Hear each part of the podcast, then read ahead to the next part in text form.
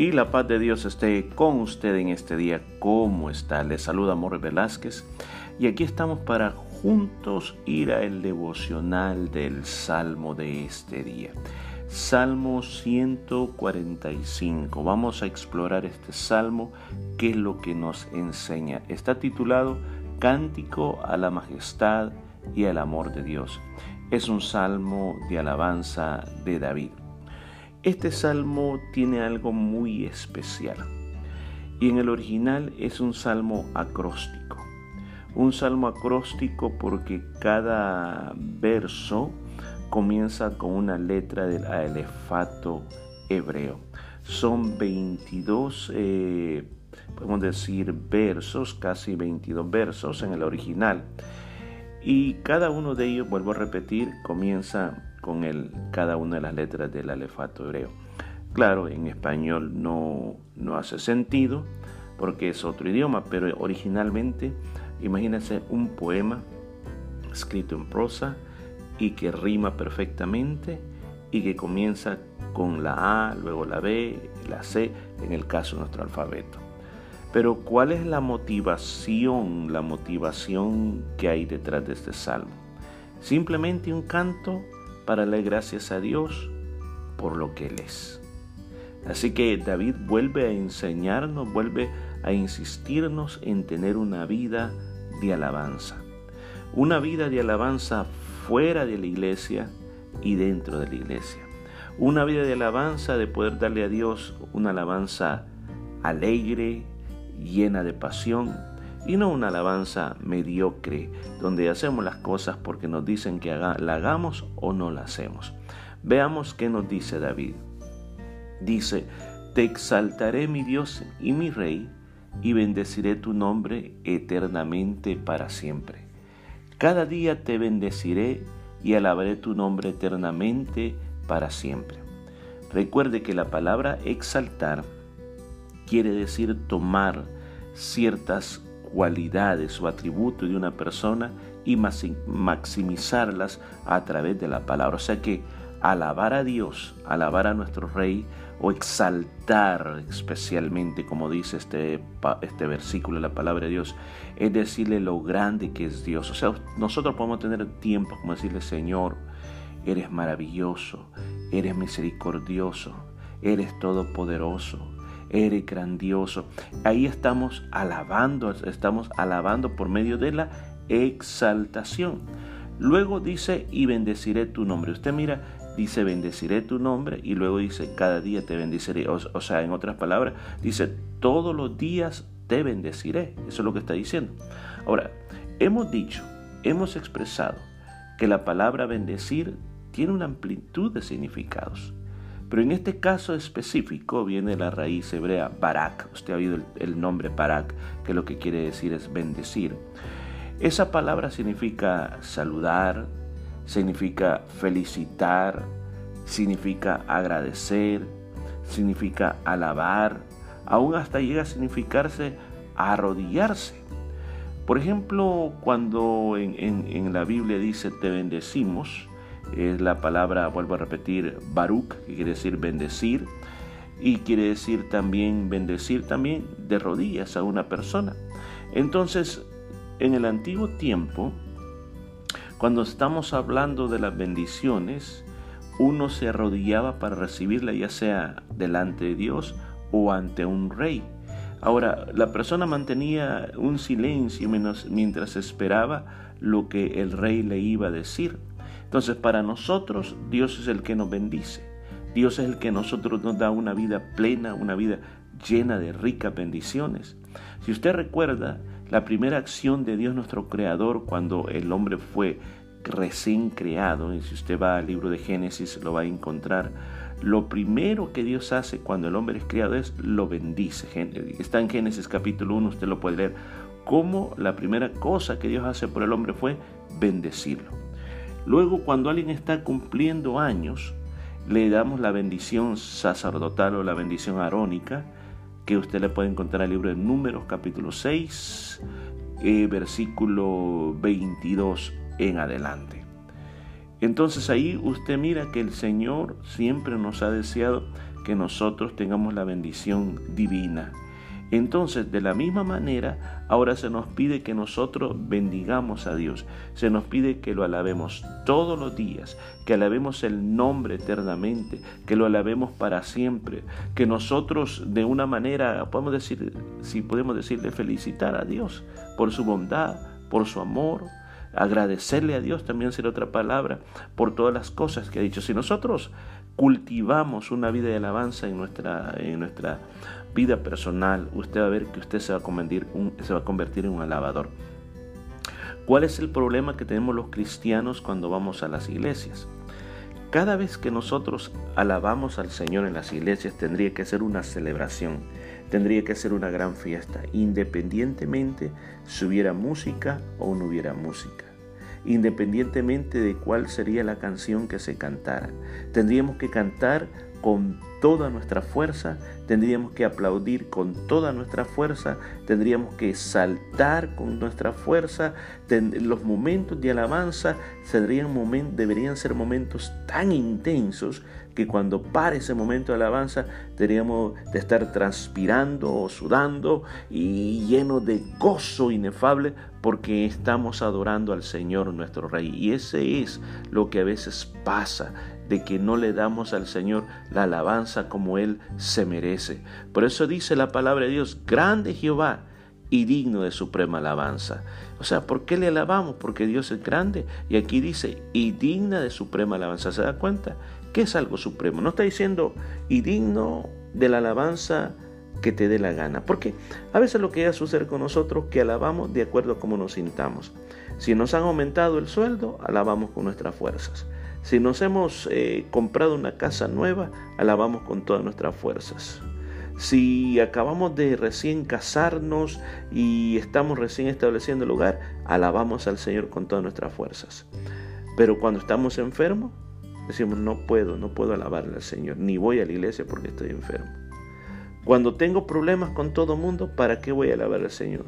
Si estoy enojado, y así enojado no se puede alabar a Dios. Yo, he escuchado muchas veces que han habido hermanos que me han dicho a mí, eh, yo no le digo, hermano, ¿qué pasó? ¿Por qué no viniste a la iglesia? No, es que me pasó algo, eh, tuve un problemita ahí con alguien de mi familia y yo dije, ¿para qué voy a ir así enojado a la iglesia? De nada sirve, voy a ir a perder el tiempo, mejor me quedo en la casa. Y es por el contrario, hermano, cuando tú te dispones para Dios, vienes con enfermedades, vienes con problemas, vienes con angustias y a pesar de lo que te está pasando, tú alabas al Señor, el Señor arranca la angustia, arranca el enojo, te ayuda a perdonar, te ayuda a quitar toda esa basura que Satanás te ha puesto. Por eso es que el Señor dice que hay que alabarlo con suprema alabanza porque su grandeza es inescrutable. O sea, la grandeza del Señor no se puede comenzar a explorar, como dicen, parte por parte. Jamás la vamos a comprender la grandeza del Señor. Dice, de generación a generación celebrará tus obras y anunciarán tus poderosos hechos. O sea, también la alabanza tenemos que enseñarle a las futuras generaciones que también alabe al Señor. Lo que yo soy hoy, yo lo recibí de las generaciones anteriores mías. Yo recuerdo de las primeras veces que comencé, me llevaron a una iglesia, quizás tenía unos cinco años de edad, y comencé a escuchar por primera vez las canciones cristianas, los coritos. Yo recuerdo que teníamos el libro de Ignarios. Se abría el, el Ignario, perdón, el Ignario, donde estaban todos los cánticos. Decía el hermano quería, hermano, vamos a cantar el número 158. Y todo el mundo buscaba el 158 y comenzaba a cantar. Después teníamos el tiempo de los coritos, los coritos de avivamiento y después los coritos de adoración. Entonces, desde pequeño, Quizás yo no cantaba, quizás hasta me dormía, pero eso fue sembrando en mi corazón. Ahora, eso lo transmitimos a nuestros hijos y nuestros hijos se los transmiten a sus hijos. Entonces, por eso dice, de generación en generación van a seguir celebrando tu, tus obras. Versículo 5, en la hermosura de la gloria de tu magnificencia y en tus hechos maravillosos meditaré. Para nosotros los creyentes, la meditación es diferente de lo que enseña la nueva era. La meditación para ellos es de consiste en dejar vacío tu mente para que de esa manera tú puedas volar en tu imaginación y de esa manera puedas relajarte y como dicen, encontrar tu propio yo. Pero en la Biblia no es así. El principio bíblico de meditar, escuchen, nunca incluye quedarte vacío. Nunca incluye eh, estar pensando en una flor mientras escucha una música relajante.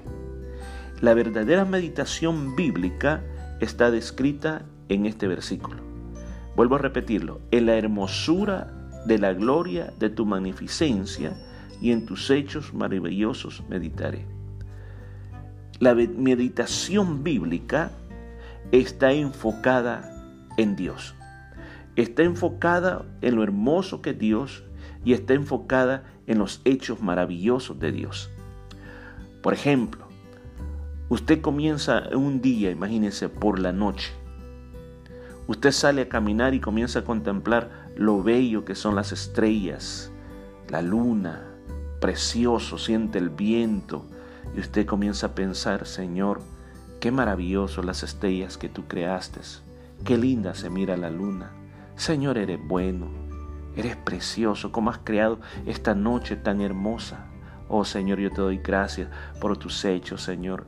Y yo que estaba pensando que no me puedes ayudar en mis problemas, pero veo que si eres el creador de todo esto, también me puedes ayudar a mí en mis problemas. Eso se llama una meditación en los hechos de Dios.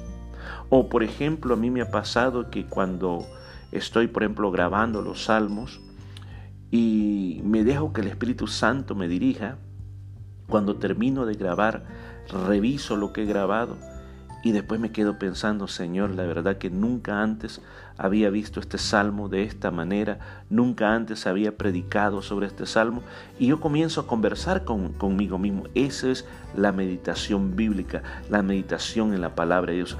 Cuando tú lees una porción bíblica, tú piensas sobre ello y actúas sobre ello. Entonces, aquí el salmista David nos dice, yo lo hago.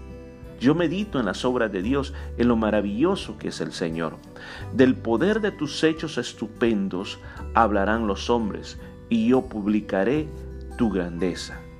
Mire, no podemos quedarnos callados ante las cosas que el Señor ha hecho.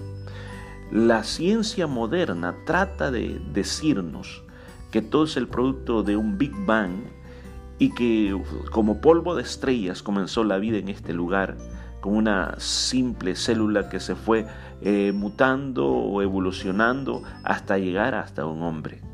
Y comienzan a hablar cómo el hombre comenzó a proceder de un mono, pero aún no pueden encontrar el eslabón perdido.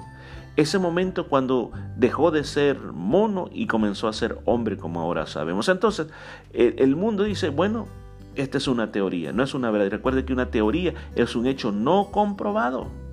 Entonces por eso la palabra dice aquí, aunque ellos no lo quieran reconocer, ellos tienen que admitir que Dios existe, que Dios es grande, porque si no, no encuentran ninguna otra razón de la existencia. Pero David dice, pero yo que le conozco, pero yo que le adoro, yo voy a publicar la grandeza del Señor. No me voy a quedar callado, voy a hablar la memoria de tu inmensa bondad y cantarán tu justicia.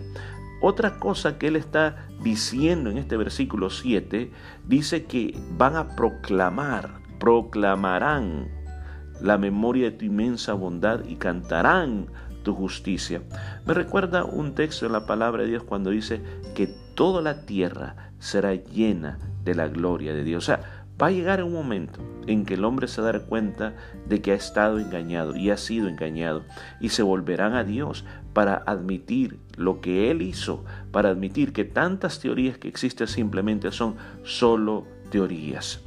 Clemente y misericordioso es Jehová, lento para la ira y grande misericordia. Palabras que también fueron, fueron dichas por Moisés y también eh, palabras que fueron también dichas por Jonás también, o sea, en la, se encuentran, más bien dicho, lo, lo quiero clarificar, palabras que se encuentran en el libro de Éxodo, usted va a encontrar el libro de Éxodo y también lo va a encontrar en el libro de Jonás. ¿Por qué estas palabras? Porque es algo que a veces nosotros no podemos llegar a entender, no podemos llegar a comprender. Por ejemplo, ¿cómo es que el Señor puede a un ladrón, a un hombre que ha hecho mal toda la vida, y en el último segundo de su vida se arrepiente? Y entonces le dice, Señor, acuérdate de mí cuando vengas en tu reino. Y en ese último minuto de la vida el Señor le dice, bueno, te digo que ahora mismo estarás conmigo en el paraíso. Uno dice, ¿cómo Dios puede hacer eso? Que esta persona hizo lo malo todo el tiempo y de repente en ese momento, eh, de repente en ese momento dirá, bueno, estás perdonado. Ahora, por ejemplo, cuando habla de, de Moisés en el libro de Éxodo, cuando Moisés estaba preparando los, eh, las, las tablas donde iban a ser escritos los mandamientos, porque recuerda, las primeras se las quebró, porque vio que el pueblo se había apartado de Dios, así que las próximas él tuvo que hacerlas, y él subió al monte de Dios, y en el monte de Dios Dios iba a volver a escribir otra vez los mandamientos, pero esta vez, o sea, le tocó, como le dijo a Moisés, vos la quebraste, hace las dos tablas de piedra y yo voy a descender. Entonces, cuando dice el Señor descendió sobre aquel monte, en ese momento, dice, eh, al ver el, el, estar inmerso, inmerso en el medio de la gloria de Dios, dice que proclamó estas palabras, Jehová, Jehová, fuerte y misericordioso, piadoso, tardo para la ira, grande en misericordia y en verdad que guarda misericordia a millares, que perdona la iniquidad, la rebelión y el pecado, y que de ningún modo tendrá por inocente al malvado, que visita la iniquidad de los padres sobre los hijos y sobre los hijos de los hijos hasta la tercera y cuarta generación. Y dice que Moisés se apresuró, bajó la cabeza hacia el suelo y adoró al Señor. Lo que había pasado sobre el pueblo de Israel era que ellos habían fallado delante de Dios y ahora Dios les había dado misericordia. Por eso es que se dice esta palabra, que Jehová es bueno para con todos. O sea, Él, él no, no hace acepción de personas. Él es clemente, es misericordioso, es lento para la ira. O sea, no, no es como, haceme algo, ahí te va el golpe. Haceme algo, ahí te va el castigo. No, nos da tiempo para que nos arrepintamos. Hay muchas personas que más de alguna conversación me, me dijeron en una ocasión, si Dios fuera real, ya hubiera quemado este mundo, porque este mundo está podrido. Yo digo, a esto justifica la existencia de Dios. Porque si este mundo no se ha destruido es porque Dios es clemente, misericordioso, lento para la ira y grande misericordia. Y como dice el versículo 9, bueno es Jehová para con todos y su misericordia es toda sobre sus obras. O sea, sobre todo está la misericordia de Jehová. Por eso el salmista David dice, te alaben, oh Jehová, todas tus obras. O sea, todas las cosas que él ha hecho alaban al Señor. Y nosotros los santos te bendecimos, le damos honor, le damos alabanza, nos postramos, nos sentimos regocijados del Dios que nosotros tenemos, porque la gloria de tu reino digan y hablen de tu poder, para hacer saber a los hijos de los hombres sus poderosos hechos y la gloria de la magnificencia de su reino. ¿Sabe? El apóstol Pedro dijo algo bien importante. Dijo que nosotros éramos un reino de gente santa un reino de real sacerdocio, un pueblo escogido por Dios, un pueblo adquirido por Dios, lo pagó en la cruz del Calvario. Pero luego dijo, para anunciar, o sea, ¿para qué estamos? Para anunciar las virtudes de aquel que nos llamó de las tinieblas a la luz admirable. Dios ha hecho esa maravilla en nosotros, de sacarnos de las tinieblas a la luz pero para que, como dice aquí, para que anunciemos los poderosos hechos, para que los hijos de los hombres entiendan que Dios es poderoso, que el reino de Dios es por todos los siglos, que el señorío del Señor es por todas las generaciones. Y mire, aquí hay una revelación muy hermosa. Sostiene Jehová a todos los que caen y se levanta y levanta a todos los oprimidos. Mire qué precioso lo que dice aquí. O sea que yo tengo que entender que yo tengo posibilidades de caer, de caerme o de tropezar. ¿A qué me refiero a eso? De que tú puedes seguir y creer ser un buen cristiano, pero el enemigo, las tentaciones, el mundo te va a echar al suelo. Pero dice el Señor, te sostiene. Que aunque tú pensaste que te alejaste, que te fallaste, no caíste del todo. ¿Te has puesto a pensar en eso? No caíste del todo. El diablo quiere llevarte al fondo del lodazal. Pero el Señor te dejó que cayeras un poquito porque te sostuvo y te ha levantado de la opresión. Por eso nuestros ojos están esperando en el Señor. Nuestros ojos están esperando en Dios. Él nos da el alimento en tiempo. Él abre su mano y comienza a bendecir a todo ser viviente. No hace acepción de personas.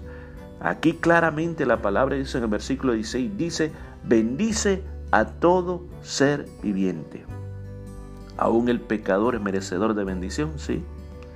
El justo también.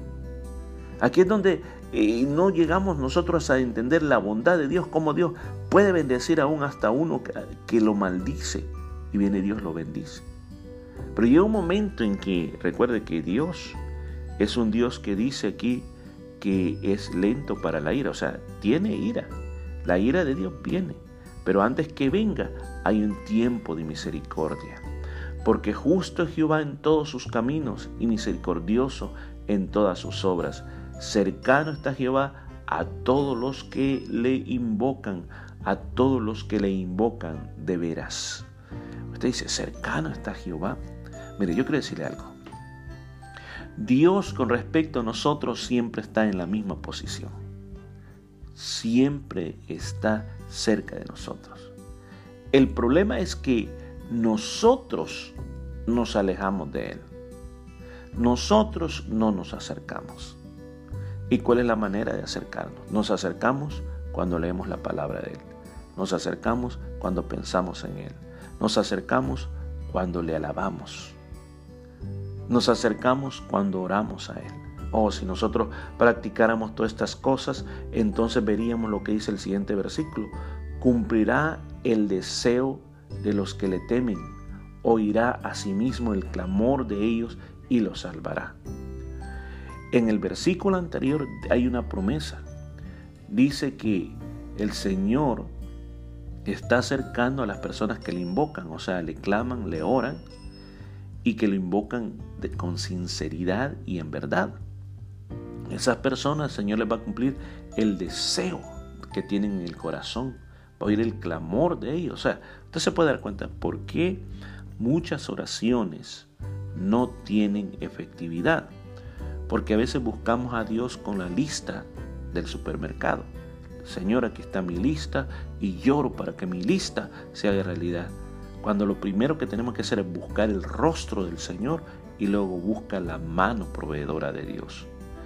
Jehová guarda a todos los que le aman, mas destruirá a los impíos. Se da cuenta que aquí claramente se nos estipula que aquella teoría que dicen, bueno, cuando todos lleguemos al cielo, Dios es bueno, Él a nadie va a mandar al infierno. No, aquí claramente dice, que los que le aman, Dios los guarda. Pero los impíos dice que los destruirá. ¿De cuáles quieres ser tú?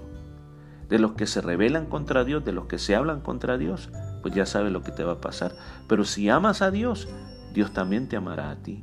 La alabanza de Jehová proclamará mi boca y todos bendigan su santo nombre eternamente para siempre. Mira cómo termina este salmo. Después de haber dicho todos estos eh, enseñanzas o principios en este salmo, termina diciendo, bueno, después de dicho todo esto, no me puedo quedar callado, tengo que alabar al Señor.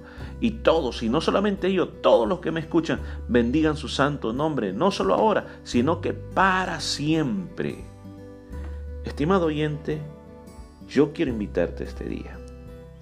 Si no tienes una relación personal con Jesucristo, yo te invito que hoy aceptes el sacrificio de Jesús.